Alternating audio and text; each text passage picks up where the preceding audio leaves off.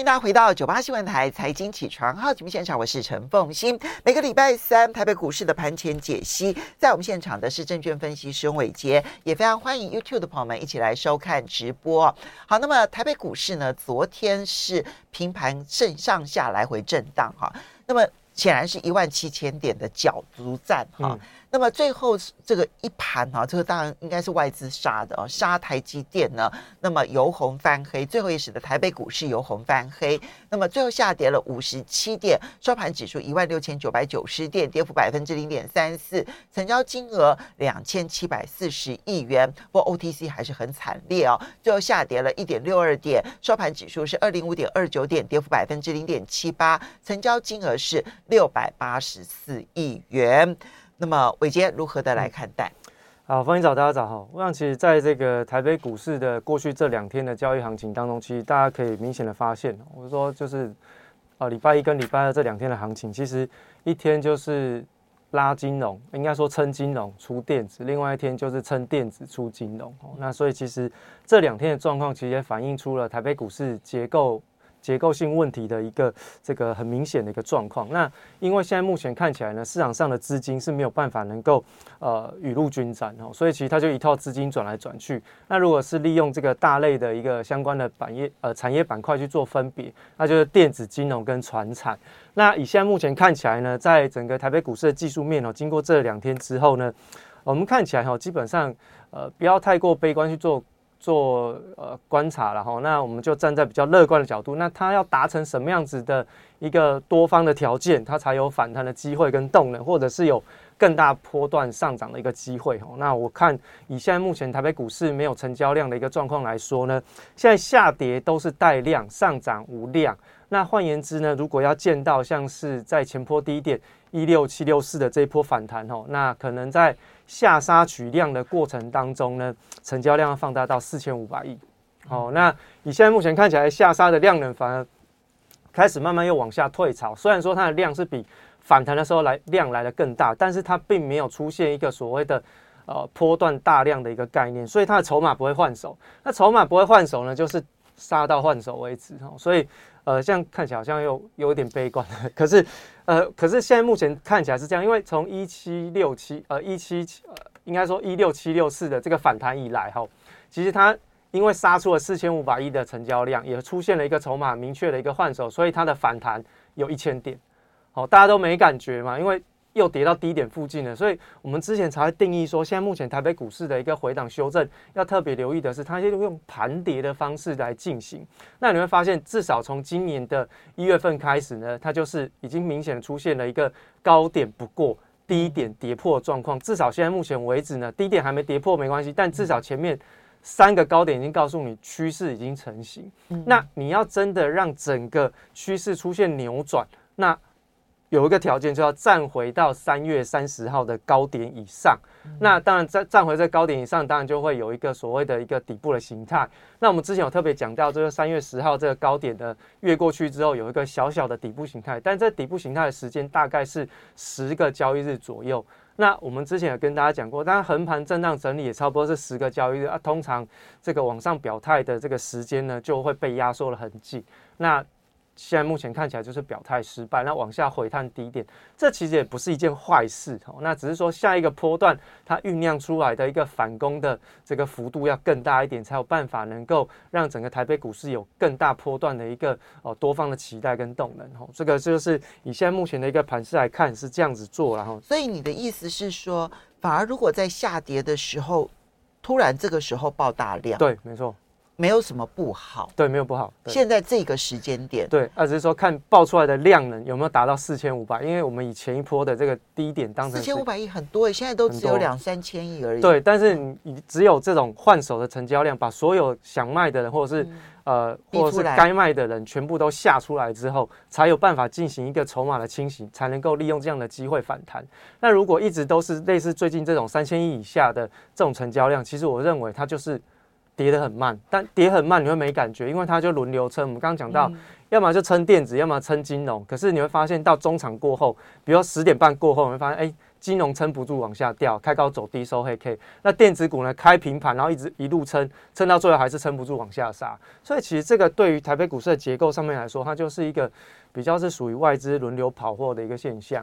这个其实比较不好啦。好，所以呢，量的部分呢，过去我们讲说下跌应该量缩，对。但是现在已经到了底部的时候，你反而要提醒大家，这时候呢，反而期待它有一个大量，然后低档的时候，真正有信心的人进来换手，对不对？哈，那这个大量要四千多亿啊，四千五百亿。对。好，这个是量的部分。第二个部分呢，其实在技术面上面，你提醒大家，今年以来一月的高点。再也没办法突破，没错。二月的高点，然后三月没办法突破。三月三十号的高点，现在是这一波如果反弹的话，至少要先站到三月三十号的高点，对对不对？哈，那呃，三月八号的低点一六七六四，希望不要再跌破。对，好，所以一六七六四不要跌破，然后如果出现了反弹，希望能够。突破三月三十号的高点，那是一七七零零。对，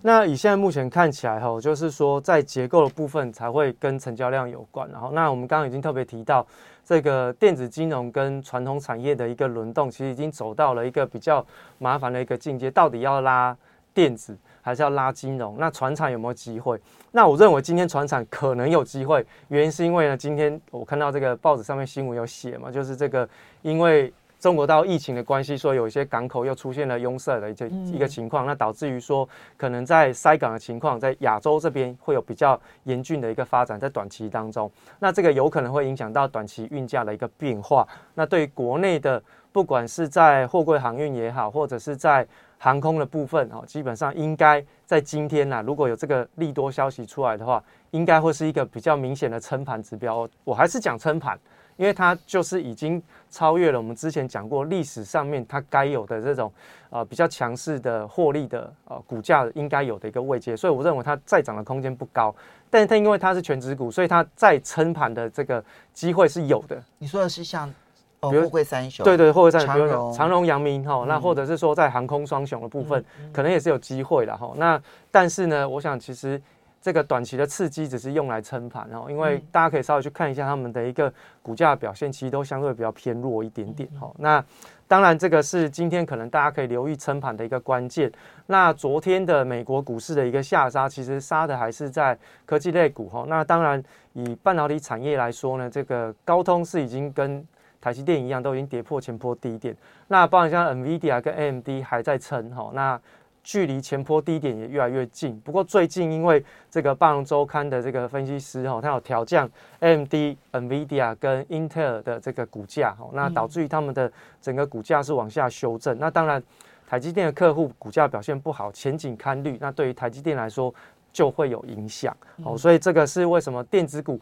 啊在早盘撑盘撑一撑之后，过了十点半之后，通常都会撑盘无力。原因是因为第一个。新台币又贬值了，然后，那新台币贬值，外资一定会跑。那你就会看到说，哎，早盘撑住电子股，不见得是一件好事，好像。我觉得我们倒过来，是因为外资跑，所以新台币贬值。对，好像是说，哎，这个电子股拉上去，好像是拿来给这个外资跑货用的哈。这个感觉是这样，我不是说就是就是一定是这样发展，只是说感觉会是这样。我们在看盘的时候会有这样子的一个想象了哈。那所以其实对于整个电子股来说，结构面哈基本面是弱化的，那也开始慢慢的就是印证我们之前跟大家讲，它的基本面修正的一个压力已经出现，而且它比我们预期的还来得更早。我本来预期大概是。第二季中下旬才会开始出现，但是它的上旬就已经好很明显的发酵，那所以这个速度呢会是比市场上预估来的更快的哈，那所以电子股就没有办法撑盘，那金融股也面对到了一些相关的问题，等下我们后面会讲，所以其实现在目前看起来结构已经开始轮流出现了一些比较大的问题的时候，个别产业好像对基本面的支撑都没有什么太大的反应，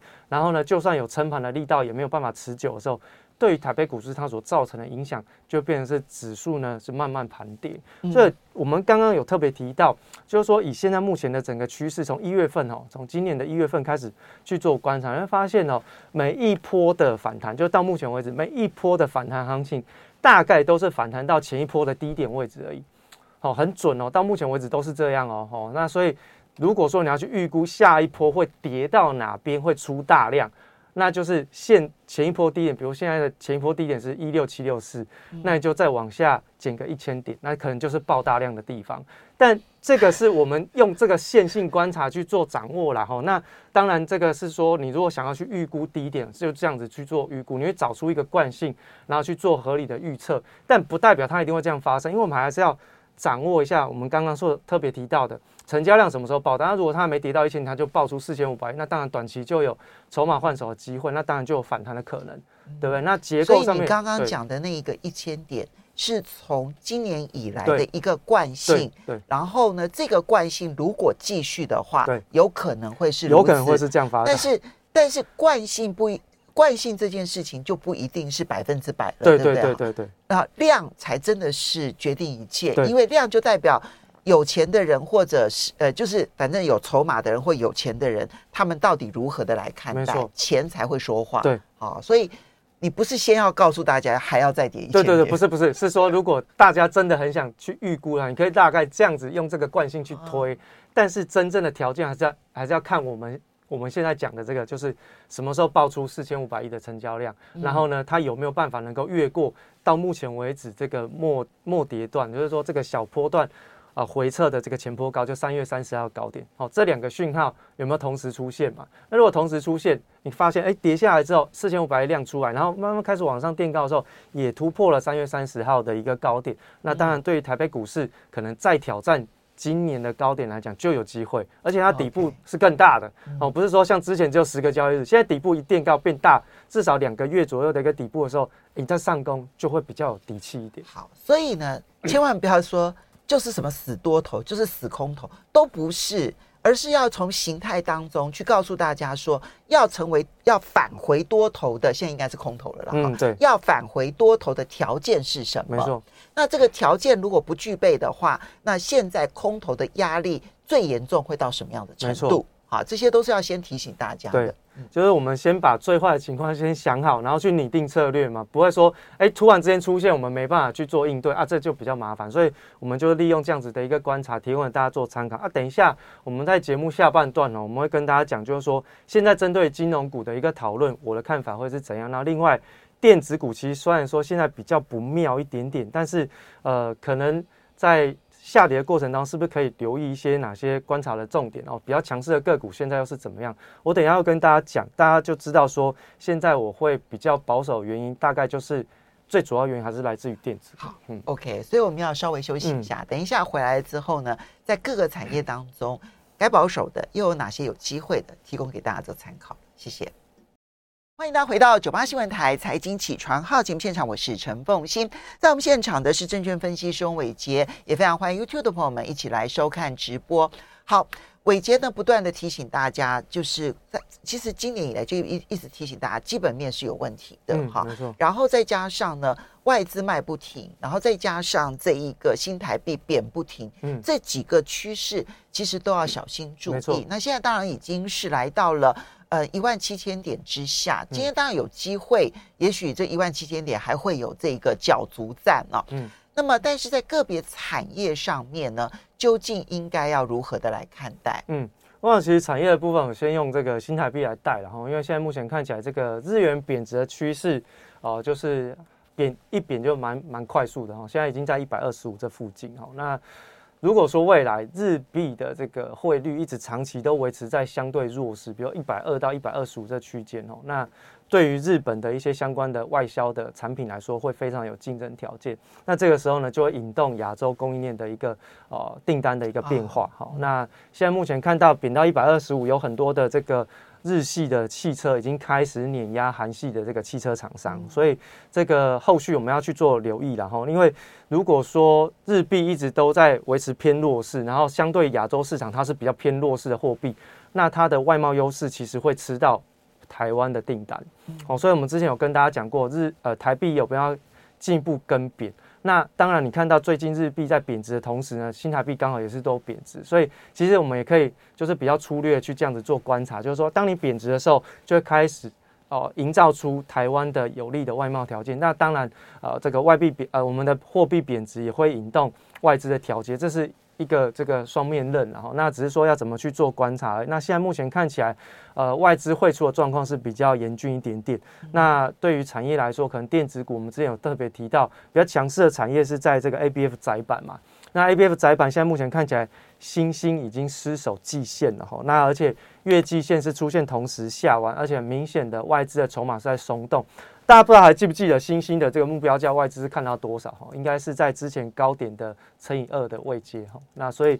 这个新兴到目前为止外资的筹码松动的同时呢，也当然也点出了第一个，当然短期中国大陆这个封城的影响。那第二个，其实我认为还是长期在日元贬值的一个压抑然后那大家也可以去看一下。细晶元的这个台盛科，其实它的股价呢也是连续性的重挫。那如果跟日元贬值的时间点去做去做一个对照，就会非常的清楚了哈。所以你刚刚提的，不管是 A B F 窄板，或者是嗯这个细晶元，对，现在看起来，当然他们的营收都还是相当的不错，业绩很不错。但是市场上已经开始关注的是，他们可能是跟日本厂商竞争要竞争，对。而日本厂商的货币贬的比我们更加多，使得它的报价可能出现优势，这一点就要小心注意。对，没错。那包含像是在这个呃被动元件啊，或者是车用晶片的一些厂商，其实都是一样。然后，那尤其是我们在上个礼拜有特别提到的是，在这个 MCU 微控制器，那这个其实大部分都是应用在汽车电子当中的晶片。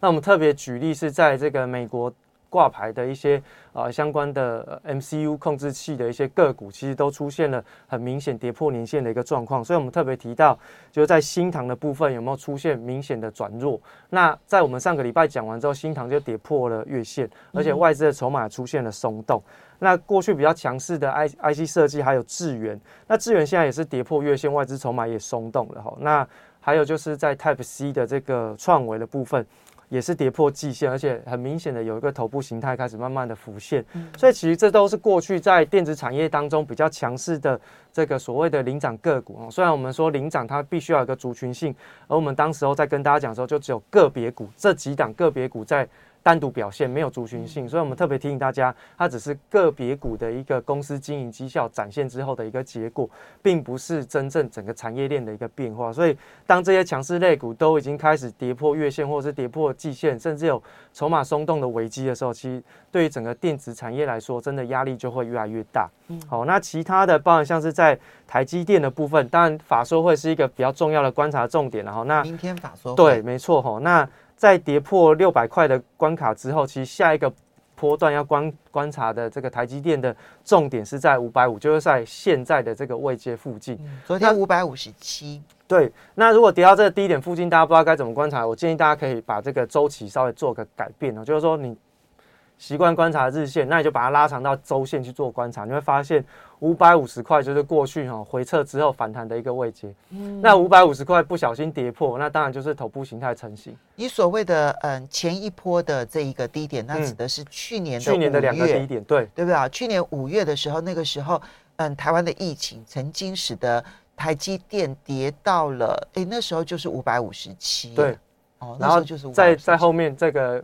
后面第三季的部分也有一个低点嘛，所以其实这这一次是来测第三次。好，那如果是按照我们过去那时候是五百五十一，对。那如果说按照我们过去跟大家讲，就是事不过三，那这个低点绝对不能被跌破。嗯，一定。一旦被跌破，那很明显就是一个头部形态，然后那所以其实对于台积电来讲，这个地方是最差最差，多头一定要防守的马奇诺防线。那如果这个马多头马奇诺防线一旦溃体哦，那当然对台北股市的影响就会很大。嗯，哦，那联发科的部分也是一样啊。现在目前看起来九百块要回去的机会越来越低。那目前年线下弯的过程当中是属于长空确立哈。那这个在整个呃，产业基本面的部分也开始出现比较明显的转弱了哈。那现在目前看起来，这个就是我们刚刚特别在广告时间有提到，它一直不断下跌，可它成交量有爆爆大，可是它并没有出现波段大量的哦这个大这个增加嘛，对不对？所以这样的状况，我们就要观察是这个第一点不破。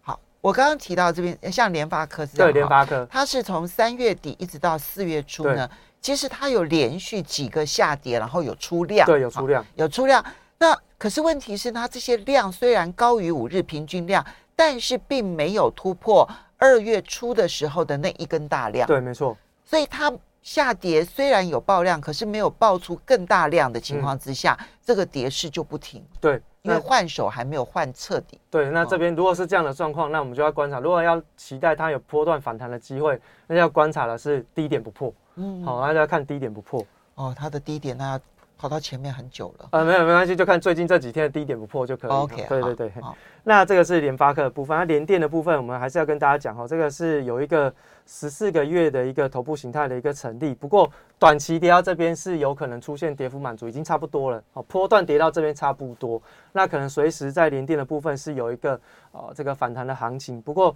这反弹上去之后，只要颈线不过哦，都是比较大的一个这个哦逃命坡哈、哦。那所以这个连电跌到这边，我认为初步有一些止跌止稳的机会，但是你要让它再回到前坡高点，其实难度非常非常高。哦，那好，我们以联嗯。电为例好了，像它这样子已经跌到了四七块三，对。不对？哈，那你说它有机会酝酿一个反弹，因为它其实乖离率确实很大，嗯，但是反弹的话，刚好在二月、三月有一整波的盘整，对，没错，那就是所谓的颈线就压力区，对所以它回到这个压力区，随时就有可能就反弹结束了。对。啊，它的头部颈线刚好就是在二月，就是在它的法说会跳空缺口那边。OK，好、这是最大的颈线。这个跳空缺口一定要收复了，如果没收复，代表它基本面没有改变。好、这个跳空缺口留下来，其实就代表联电的基本面是在改变的。嗯那尤其是它是在法说会上面说，那就更重要。OK，对，好、这个是这个是电子股的部分，然后那金融类股，我个人还是认为就是说，在短期的部分还是比较偏强势，尤其是最近它的整个成交比重是下降了，来到只剩下百分之四左右。那它的整个回档的状况，以金融指数来说，它只要能够守住四月七号的大量低点的支撑，如果没有跌破的话，基本上对金融类股来说，它都还有强势控盘的机会跟可能。嗯好、这个是金融类股在短期的一个状况，所以它很有可能在今天会跟这个运输类股一起出来撑盘哦，好、一起出来撑盘。嗯那但是就比较中长期的部分，我会认为说，现在全球债市下跌的一个危机会影响到金控股啊，或者是在银行股、寿险类股的一些资产评价的一个状况。那包含像是在未来的一些相关贷款业务的需求也会往下掉。另外呢，在消费者的部分，它的贷款的偿付危机有慢慢增加，哈，所以其实对中长线的金融股，我认为是要小心一点点。好，好短线仍旧强势。对，然后四月七号的那一个高点，如果能突破的话，对强势更确立。对但是中长线，它你千万不要把它现在拿来做存股了。哈，对，嗯筹码还稳定，所以就看四月七号大量低点守住就 OK。好好，今天有机会发挥的是船产。对，船产，那现在目前船产看起来就是在运输类股，那只是说现在它都是属于撑盘功能。那航空类股大概就是一个大箱型区间，大概就是二十五块到三十块这中间哦。那货柜的话，它是属于盘跌的一个行情。那现在目前看起来，就看今天的利多有没有办法刺激它往上突破前波高点。嗯，那如果没有这种刺激的效果，那这利多无效，利多无效，它就继续盘跌。嗯嗯，好、所以其实有可能的是，应该是在航空双雄会比较有撑盘的动能，那货柜会比较弱。好的，我们要非常谢谢证券分析师翁伟杰，也非常欢迎大家的这个收。